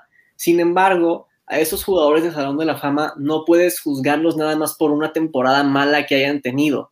Eh, ya ven cómo está, por ejemplo, Khalil Mack, que estas últimas dos temporadas no ha sido eh, el Khalil Mack que ganó el jugador defensivo del año, pero aún así ha sido dominante y aún así es un jugador a quien le tienes que poner atención. Justin Tucker, por lo regular, siempre es garantía. Sí nos falló en playoffs y dolió, pero eh, hablando de Justin Tucker en general, nada más por ese bajón de temporada que tuvo y espero que muy probablemente eh, va a reponerse, yo le pongo un 99. Muy bien. Sí, también sí, podemos, si hay bemoles en esta temporada, yo siento que es que nos tiene mal acostumbrados a ser eh, precisos siempre y su registro en postemporada eh, sí estuvo medio ah, eh, cuestionable, por decirlo menos. Al final de cuentas, eso es error de ejecución y esa es responsabilidad del jugador. Podrá sonar cruel que el clima no ayudó, lo vimos en el caso del pateador de los Bills, que la sufrió todavía más pero al final de cuentas eso recae, repito, eso recae en la responsabilidad del jugador. Por ese pequeño detalle no puedo ponerle una calificación perfecta, pero quejas, no, y no, no creo que vaya a tener una temporada como, como lo que pasó en esta, más bien una postemporada como lo que pasó esta, en, eh, este año. Entonces yo voy a evaluarlo con un 91. Eh, Felipe. Pues ¿qué más puedo decir que, no sepamos de este señor? Eh, coincido que lo que dice Johnny aquí en los mensajes que nos están enviando, lo que, lo que dijiste Juan, este, Juan Ramón, este año no fue su mejor año, pero qué pateador de la liga no ha fallado, ¿no? Eh, yo creo que eh, después de aquella patada contra los Broncos, ¿no? En su primer año, en un terreno hostil, ¿no? Donde eh, más de 50 yardas. Desde ese día yo puse toda mi, fe y esperanza cuando él tuviera la patada para ganar, iba a estar yo tranquilo desde ese día. Entonces, eh, lo único que le puedo reprochar es que este año sí bajó un poquito su efectividad, pero nada que alarmarse, ¿no? Este señor le gusta trabajar. Yo creo que él es el primer crítico, ¿no? De, de, esas patadas que no pudo conectar y, y, no tengo duda que lo va a mejorar para la siguiente temporada. Eh, yo sí le voy a poner un 93 para, por lo que estamos analizando, que es la temporada 2020, ¿no? Sí, y es que aunque no fue su mejor temporada, no podemos quejarnos de tener a Tucker en el equipo. Eh, sobre todo en momentos críticos del partido, como contra los Browns, cumple. sí, lo ha demostrado no una vez ni dos. Yo comenté una de hace muchos años, pero ha sido constante siempre. Así es. Bueno, para compartir algunas de las calificaciones que nos dieron eh, nuestros espectadores aquí eh, en el tema de Proche, Astro nos, nos pone un 80. Eh, para Toker, Astro puso un. Perdón, este es para. para Duvernay, él puso un 90. Y tenemos un 100 por acá de ya lo perdí. Ah, pero esa es una broma de, de Astro de que Justin Tucker le daba los postes. Ah, sí. Ese era el que quería poner. Muy bien. Entonces, eh, ahora veamos el grado de necesidad. Marcelo. Eh, bueno, voy a empezar con, con, el punter, que es Sam Cook ahorita. Em, y es que, como dije antes, es bueno y es cumplidor, pero la edad es un enemigo que nadie ha podido vencer más que Tom Brady. Entonces, el grado de necesidad yo diría que es un 2, porque a lo mejor no lo necesitas realmente, pero tienes que ir pensando qué es lo que vas a hacer a largo plazo con Sam Cook. Eh, en cuanto a regresador de, de, patadas y de despeje, yo creo que Duvernay y Prochet, siendo jóvenes, pudiendo mejorar bastante, si bien no regresaban muchos punts y muchas patadas, cuando lo hacían, lo hacían bien. No creo que sea una prioridad en el equipo tener este, algún regresador como Cordarrelle Patterson. Eh, entonces, grado de necesidad yo les pondría 1.5. Y Justin Tucker, para ser un pateador, sigue siendo muy joven. Eh, otra vez, su última temporada no fue la mejor, pero sigue siendo uno de los mejores pateadores, si no es que el mejor de toda la historia en la liga. Entonces, grado de necesidad, uno. Muy bien. Sí, para no extender tanto esto, la verdad es que coincido contigo casi en absoluto, sobre todo en la cuestión de Sam Cook, la edad es un factor que siempre se debe tomar en cuenta, ir pensando, ir desarrollando, de ser posible al siguiente eh, punter. Eh, entonces sí sería una buena opción el, reclutar a alguien. Y en cuanto a los, returners, ah, creo que si llega alguno, tengo ese feeling de que, va, de que el que vaya a caer lo van a poner a regresar, así que no importa el grado de necesidad en este caso. Y pues Justin Tucker, pues ahí está, es garantía también un uno. ¿Tú qué opinas, Felipe? Pues eh, coincido con Marcelo, le voy a poner eh, grado de necesidad eh, un poco más alto en cuanto a al despejador, un 3, por el tema de la edad, hay que empezar a buscar un, reemplazo. Y en los demás departamentos yo creo que me va a quedar en uno, ¿no? Así es. Muy bien, este sí, podemos ir eh, leyendo algún par de comentarios de la, del, del, público. Ahí si nos quieres, si me puedes ayudar, Marcelo. A ver, Ahí dice Tony Montes que amó la cara de los Rams cuando vieron que la patada sería de 55 yardas. Sabían que Justin Tucker ya estaba en su rango efectivo. Y es que en ese momento los únicos que nos ponemos nerviosos de si la va a meter o no somos los fans de Ravens porque pues el partido está en la línea. Si, si un fan de los Raiders acá al lado viera el partido, estaría confiado de que ya ganamos. Pero pues es que sí, Tucker Eyes on the Beans. no sé por qué. y aunque le pidan timeout antes, no creo que le vaya a afectar muchísimo, así como al pateador este de los Bears. Eh, se me fue su nombre que tuvo el doble poste contra el Philadelphia en playoffs. Cody Parker. Ándale. Ah, sí. que está en los rounds ahorita, ¿no? No sé si sí. Cody Parker, nosotros recordamos a Billy Condiff, ¿no? Así, más o menos de ese, de ese tamaño. que la de, que la de Cody Parkey, no manches. de entrada pues, iba a ser touchdown y luego, bueno, pues empátalo y de repente ya perdiste. Ni me recuerdes, esa jugada la tengo. Es de las veces que más he festejado y cuando, porque lo vi que tenía el pase Evans y salté y festejé después de tranquilos y la soltó. ¿Cómo? Y después rematan con esa patada. Yo creo que haya sido de los días más, más duros que he sufrido eh, como, como cuervo, pero bueno, parte de la experiencia, ¿no? Es parte, es parte de, es parte de. Muy bien, este, avanzamos con el scout de la semana.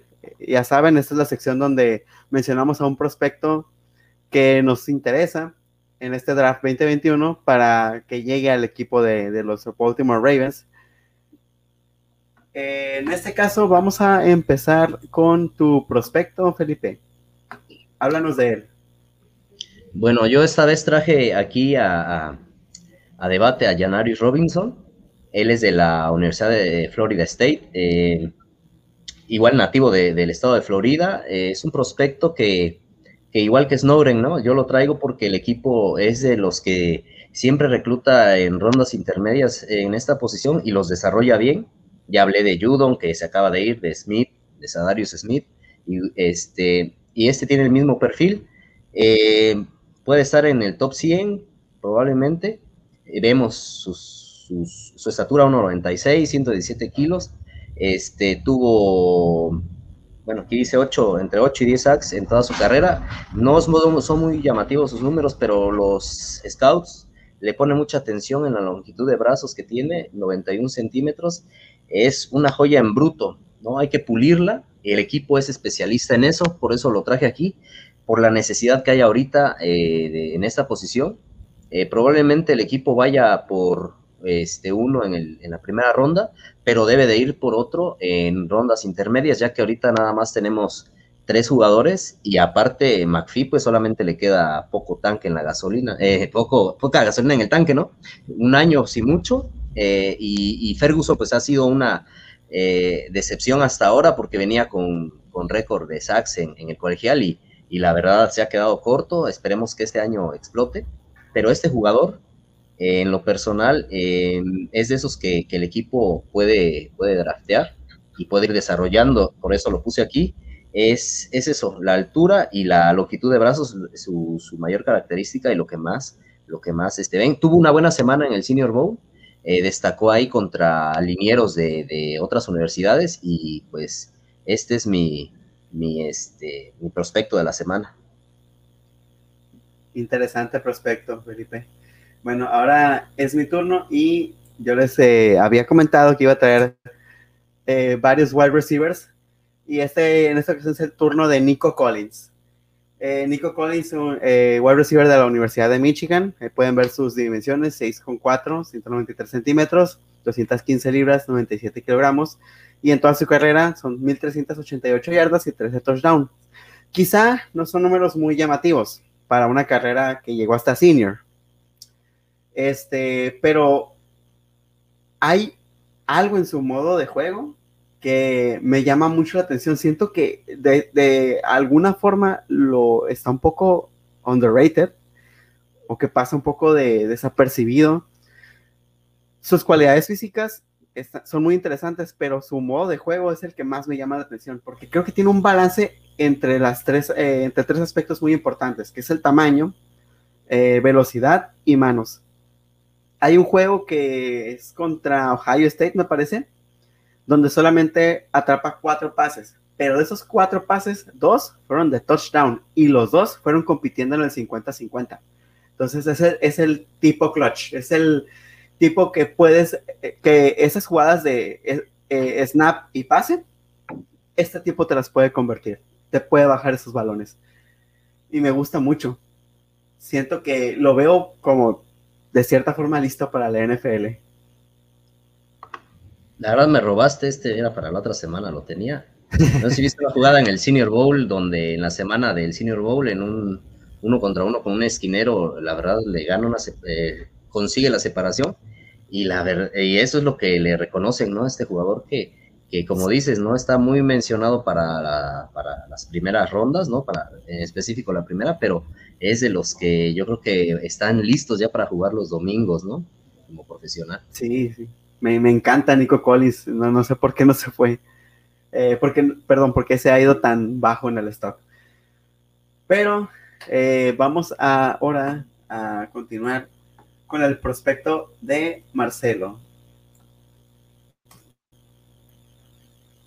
Bueno, creo que he dicho en algunas ocasiones que soy de los que piensan que si bien wide receiver es una necesidad del equipo, hay muchos receptores jóvenes y lo mejor es desarrollarlos a ellos, pero eh, contratar a un veterano como podría ser Golden Tate, por ejemplo.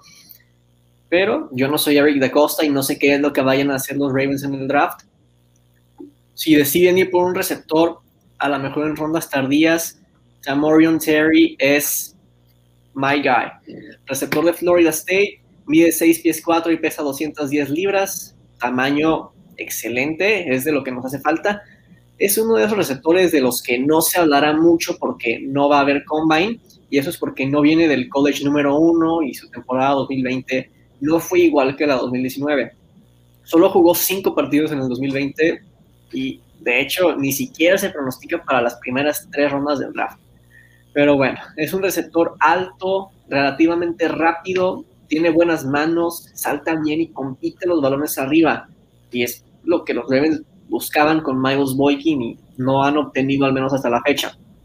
Este tipo es peligroso después de la recepción, puede conservar el balón en el aire mientras es golpeado y es excelente en esas recepciones de toe tap. Eh, en su temporada 2019, la mejor que tuvo en college, tuvo 60 recepciones para 1188 yardas, o sea, 19.8 yardas por recepción y 9 touchdowns, que 9 touchdowns para 60 pases atrapados. Eh, sus números hablan de lo peligroso que es una vez que tiene el balón, más o menos como AJ Brown, ¿no? Que después de atrapar el pase se va de repente 70 yardas hasta el touchdown. Así más o menos son los números de este tipo. Y además se fue Chris Moore, que si bien no lo vamos a extrañar, jugaba en equipos especiales, además de ser receptor para el equipo. Y Tamorian Terry también jugaba en equipos especiales y taclea bien con ese tamaño que tiene. Teniendo los Ravens receptores así velocistas como Hollywood y Duvernay, alguien más físico como Tamorian Terry en comparación al resto sería una gran adición desde mi punto de vista.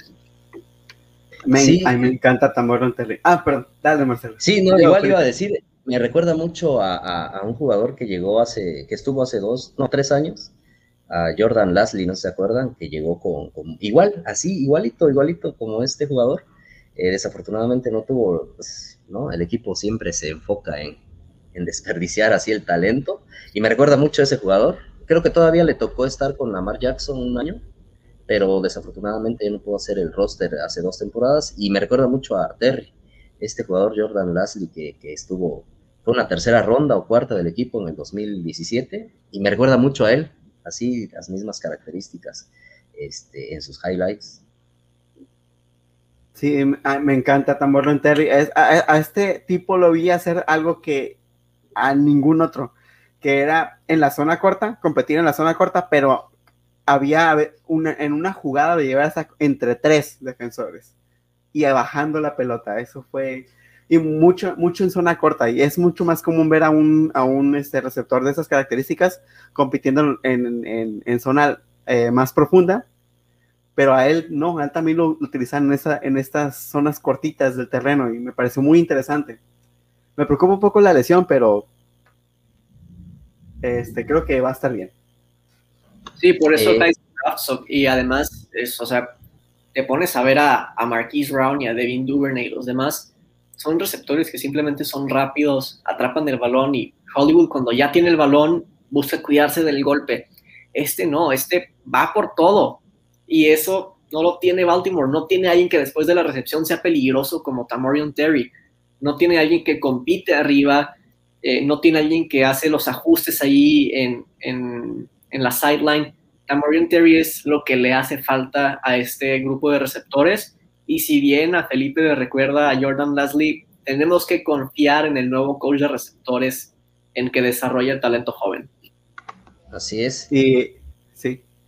Ah, no, quería ver si leíamos aquí a el comentario de Limber, no sé, por ahí, este, porque va, va muy de acorde con esto que estamos platicando. Claro, permítame nada más. Eh, iba a comentar que a cómo van las cosas, probablemente sí el talento vaya a tener que salir de, de aquí vía draft para esa posición. Y jugadores como Tamir Terry que se, ven como listos, físicamente se ven listos para NFL. ¿Qué opinan de Terrace Marshall de wide receiver de, LSU? ¿Quién va? Pues eh, la semana pasada eh, yo traje aquí a, a Rashad Bateman. Este, probablemente no esté cuando Baltimore llegue al, reloj, ¿no? Al, tablero, como dicen.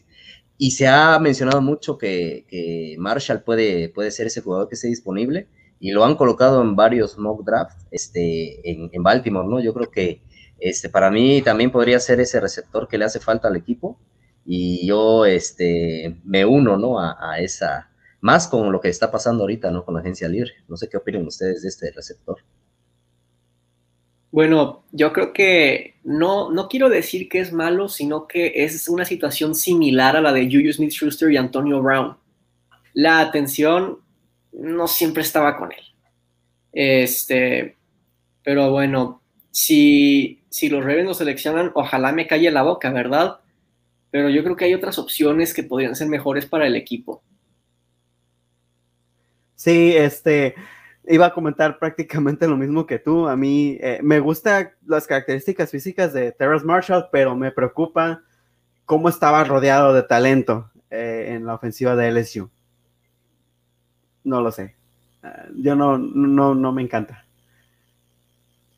Bueno, este, con eso cerramos el Ravens Clock de esta semana. No sin antes recordarles que nos sigan en todos lados. Ya estamos, ahí, como lo ven acá, en YouTube, en Facebook, en Twitter, Instagram y en Twitch. Además, ya están los primeros, perdón, los dos episodios anteriores de este podcast en Spotify para que nos sigan ahí también. Este también va a estar ya que se termine de producir. Eh, y además, eh, vamos a, a, nosotros, nos encuentran como, perdón, nos encuentran como Somos Ravens en todos lados, en las redes que mencionamos, pero ahora a cada uno de nosotros. Marcelo, ¿cómo te puede encontrar la gente? En Facebook estoy como Marcelo Flores, así como aparece aquí en, aquí en el banner. Y en Instagram estoy como guion bajo Marcelo Flores. Felipe. ¿A ti cómo te puede encontrar la gente? Sí, eh, a mí en Facebook, por ahí este, me encuentran como José Madrid, para que este, por ahí estoy activo en los grupos, comentando, posteando. Eh, agradecer la oportunidad otra vez que de, ustedes de, estar aquí, de la gente que nos está viendo y los que nos van a ver, ¿no? Después on demand. Este, ayúdenos a compartir este, este contenido, para que podamos seguir adelante con este proyecto. Les agradezco y también quería agradecer al grupo de Nación Raven que como siempre nos están ahí apoyando, compartiendo, dejando compartir este contenido en su grupo. Eh, y pues les, este, nos esperan más noticias estos días, así es que estén pendientes de todas nuestras redes y pues buenas noches. Sí, estén muy pendientes porque estos últimos días hemos estado bastante activos con todo lo que ha pasado en el inicio de la agencia libre. De hecho, fue legal tampering, nada, eh, lo, que, lo que vimos. Bueno, a mí me encuentran como eh, Juan Ray-Villa, tanto en Instagram como en Twitter. Y en Facebook me pueden encontrar también como ahí eh, se menciona, como Juan R. Villa. Nosotros somos, somos Ravens, esto, es, esto fue Ravens Club. Nos vemos la próxima semana. Cuídense mucho. Manténganse a salvo. Ya hay vacuna, pero de todos modos quédense en casa. Hasta luego, Flock. Somos Ravens. Nos vemos.